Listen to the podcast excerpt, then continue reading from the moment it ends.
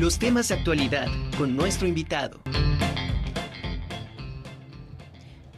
Estamos de regreso aquí en la Conjura de los Necios. Ahora saludo con muchísimo gusto al maestro Marco Antonio Montes de Oca Limón. Él es catedrático de la Facultad de Derecho y va a abordar un tema denominado la tenencia de la tierra ante el derecho agrario. Maestro, un gusto tenerlo aquí con nosotros en la Conjura de los Necios. ¿Qué tal? Muy buenas tardes. Gusto también. Me, siento algo eh, aperturado en cuanto a que se den este tipo de, de difusiones sobre todo para que los muchachos y quienes nos escuchen vean la importancia que tiene el tema. Maestro, ¿qué le parece si empezamos definiendo qué es la tenencia de la tierra? Bueno, yo en mi experiencia de casi 30 años de estar impartiendo la materia y con antecedentes dentro del derecho agrario, yo puedo decir que la tenencia de la tierra no es otra cosa más aquellos como su nombre lo dice, los tenedores, los posesionarios de las tierras. Vamos a ver cómo a través del tiempo estos posesionarios han venido cambiando en cuanto a las disposiciones de la ley. Y ahora, no sea malo, defínanos qué es un derecho agrario para ir entendiendo parte del tema. Pues el derecho agrario, no hay una definición en sí, hay varios autores que manejan lo que es el derecho agrario. Inclusive yo, eh, la cátedra, les hago saber a mis alumnos que es casi imposible tener una definición de derecho agrario. Ah, cuando termine el curso es cuando a lo mejor ya ellos ya pueden centrar una definición. Pero podríamos decir que el derecho agrario son aquellas relaciones que tienen los sujetos agrarios ante las disposiciones legales. Y si hablamos de sujetos agrarios, pues hablamos de ejidos, de comunidades, de ejidatarios, comuneros, posesionarios, sucesores, avecindados, inclusive hasta los jornaleros agrícolas. Eh, ¿Cuáles vendrían siendo las tierras que no se ven afectadas por esta reforma agraria?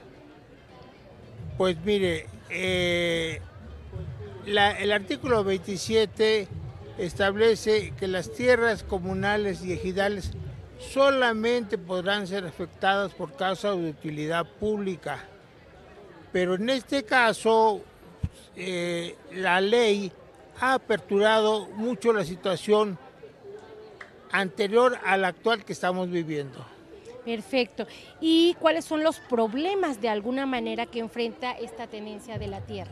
Miren usted, si nos remontamos a lo que era la forma de vivir de los aztecas, que tiene unas bases importantísimas porque simplemente se siguieron conservando esas bases hasta el derecho agrario moderno.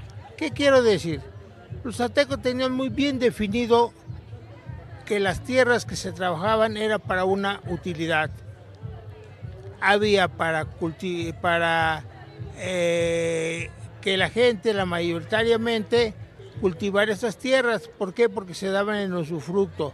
Ellos no tenían el problema de decir, tenemos una carga de muchos campesinos, ahora tenemos que mantener. No, ellos se mantenían solos a través de la figura que nosotros llamamos el calpuli. El calpuli es la llamada tierras de linaje o tierras eh, de tierras conocidas ¿Qué quiere decir? Que se daban en usufructo para que ellos la trabajaran y el producto pagaban sus impuestos y lo demás les servía para, para alimentar y para convivir con su familia. Esta situación prevalece ¿por porque las tierras no se podían vender, porque las tierras tienen que ser trabajadas por la familia, porque si las trabajaba tercero eran muy cuestiones muy especiales, ancianos, o mujeres con, hijos. Pero ahí fuera no permitían que, las trabajaran terceros ajenos. Y además sancionaban a aquellos que acapararan tierras, sancionaban a aquellos que dejaran de trabajar por más de dos años las tierras.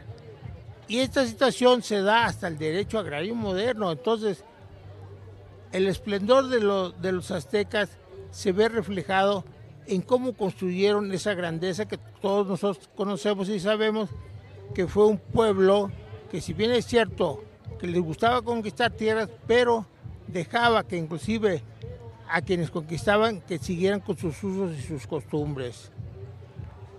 Así seguimos en la historia y nos damos cuenta que llegan los españoles y, quieren, y someten en cierta medida a los pueblos indígenas.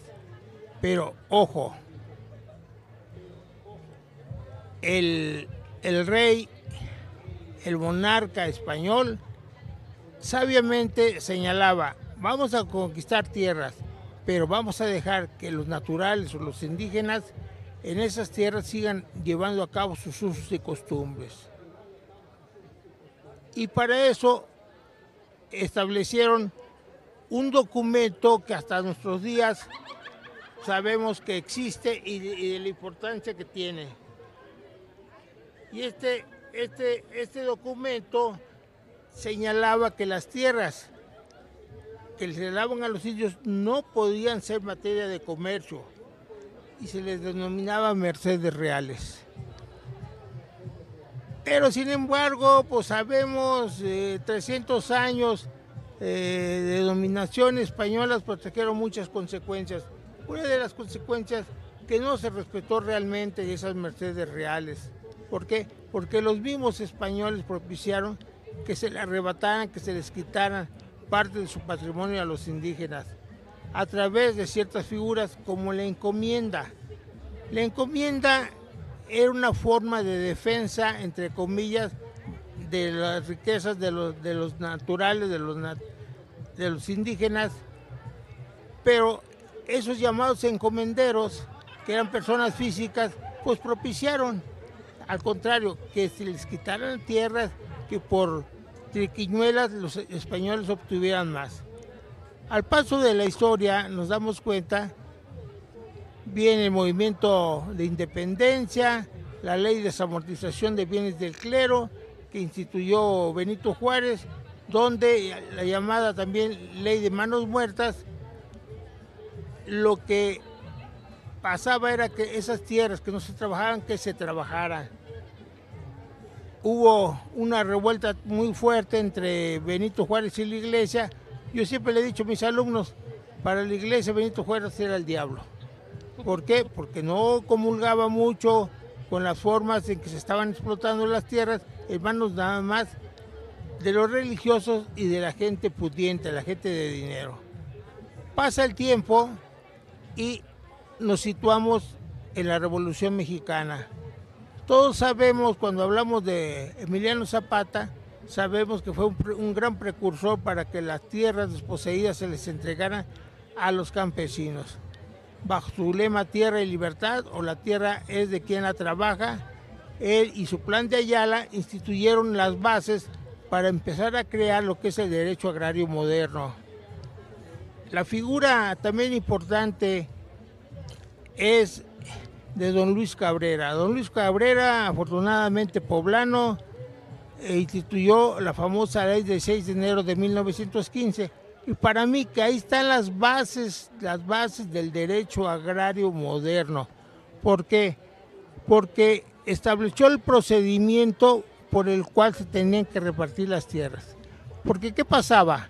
A lo mejor Villa, Zapata, eh, tenían este, este, una superficie grande de tierras que ellos son los que dominaban y ahí hacían el reparto. Pero ¿qué pasaba cuando llegaban los federales? Ese reparto no estaba realmente establecido en alguna disposición ni en, ni en ninguna constitución, que era la del 57. Entonces, en 1917, el artículo 27, que es la columna vertebral del derecho agrario, se establecen los procedimientos, cómo es que se le van a entregar las tierras a los campesinos que carecían de ella.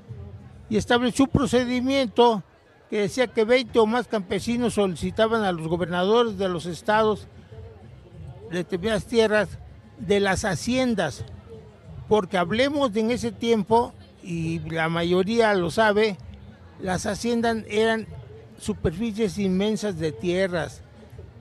Podríamos hablar de 80 mil, de 100 mil, de 200 mil hectáreas, tomando en consideración que una hectárea tiene 10 mil metros cuadrados, entonces una inmensidad. Y tierras que no se trabajaban, tierras que estaban abandonadas, daban paso precisamente a esa acción que se le llama de dotación de tierras. En ese entonces, eh, don Luis Cabrera estableció que la máxima autoridad en materia agraria era el presidente de la República. ¿Cómo se les entregaban las tierras?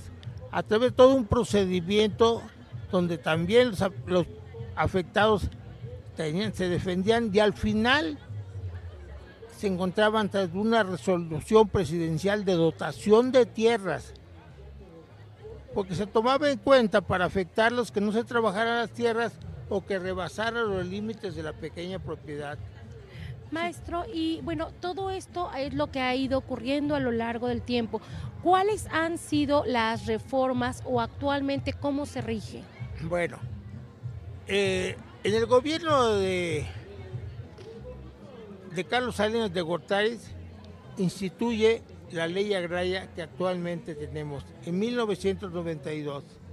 Por cierto que esta, esta ley tiene 30 años de estar vigente, pero borró lo anterior, lo que decían los códigos, lo que decía la ley federal de reforma lo borró. ¿Por qué lo borró?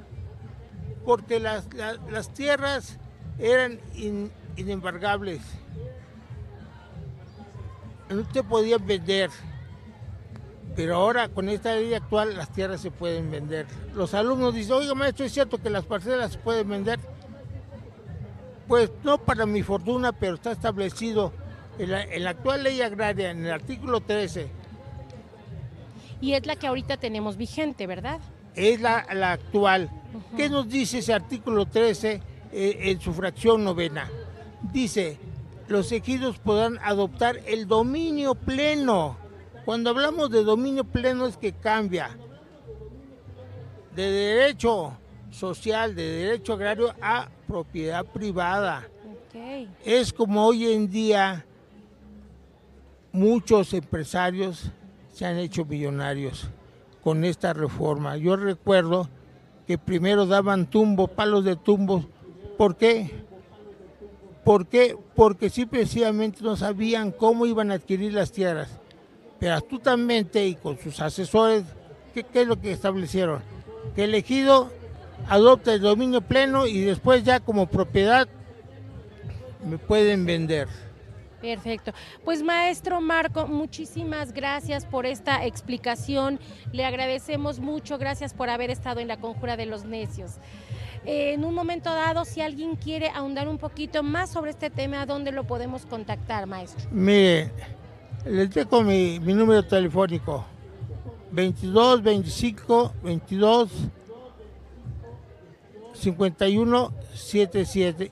Y aquí en la facultad yo estoy lunes, miércoles y viernes en clase presencial de 4 a 5 y media. Perfecto. Pues muchas gracias, maestro Marco Antonio Montes de Oca Limón. Muchas gracias por estar con nosotros. Gracias a ustedes y ojalá que esto despierte el interés, como les digo a mis alumnos. Conmigo aprenden porque aprenden. Perfecto. Muchas gracias. Gracias por estar aquí en la Conjura de los Necios.